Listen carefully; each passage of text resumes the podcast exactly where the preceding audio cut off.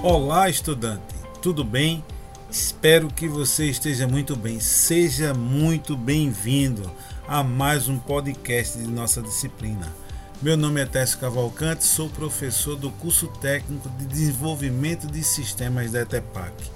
No momento, sou responsável pelo desenvolvimento e acompanhamento da disciplina de lógica e pensamento computacional.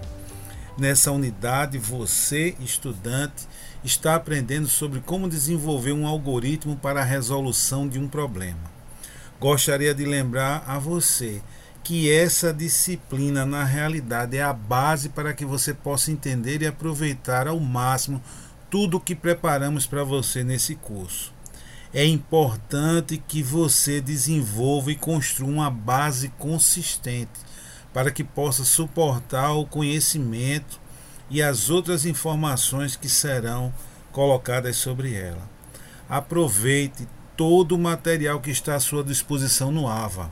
Lá você vai encontrar o e-book, podcasts, materiais complementares, destaques, avaliação da disciplina, aulas atividade, atividades semanais, atividade prática do encontro presencial e os fóruns onde você poderá interagir com outros estudantes e professores para tirar suas dúvidas e fazer novas amizades.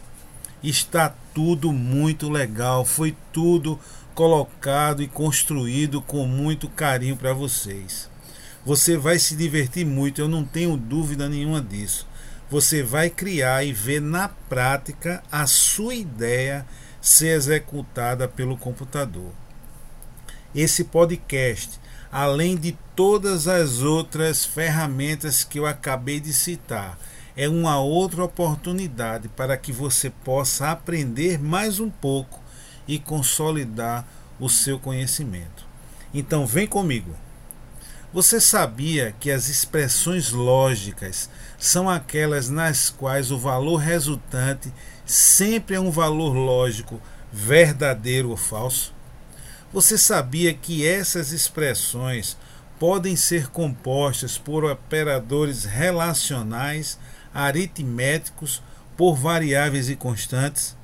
Os operadores lógicos são elementos fundamentais na lógica de programação e são usados para combinar, para comparar e avaliar expressões lógicas que serão avaliadas como verdadeiras ou falsas. Existem alguns tipos de operadores. Os operadores lógicos mais comuns são e, ou e não. Esses operadores eles permitem combinar expressões lógicas e avaliar suas condições. E como funciona? Como esses operadores se comportam? Qual o comportamento do operador I? Ele retorna verdadeiro somente se todas as expressões lógicas envolvidas forem verdadeiras. Caso contrário, ele vai retornar falso. Isso significa que todas as condições devem ser satisfeitas para que a expressão seja verdadeira. E qual o comportamento do operador OU?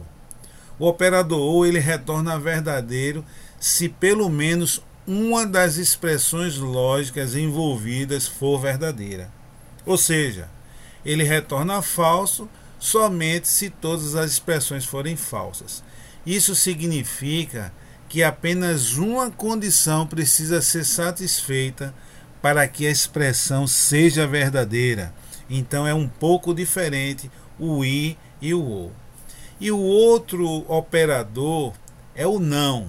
Então, qual é o comportamento do operador não? Ele é usado para inverter o valor de uma expressão lógica. Se a expressão for verdadeira, o operador não a torna falsa e vice-versa. Ele é usado para negar uma condição ou inverter um valor booleano. Um valor booleano ele pode ser verdadeiro ou falso. Então o não ele vai inverter. Quem for falso se torna verdadeiro. Quem é verdadeiro se torna falso. E qual a prioridade na avaliação desses operadores? Esses operadores lógicos, o i, o ou e o não, possuem uma ordem de precedência na avaliação.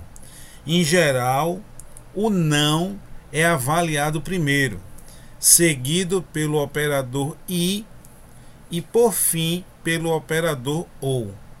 É possível você alterar a ordem de avaliação usando parênteses para agrupar determinadas expressões.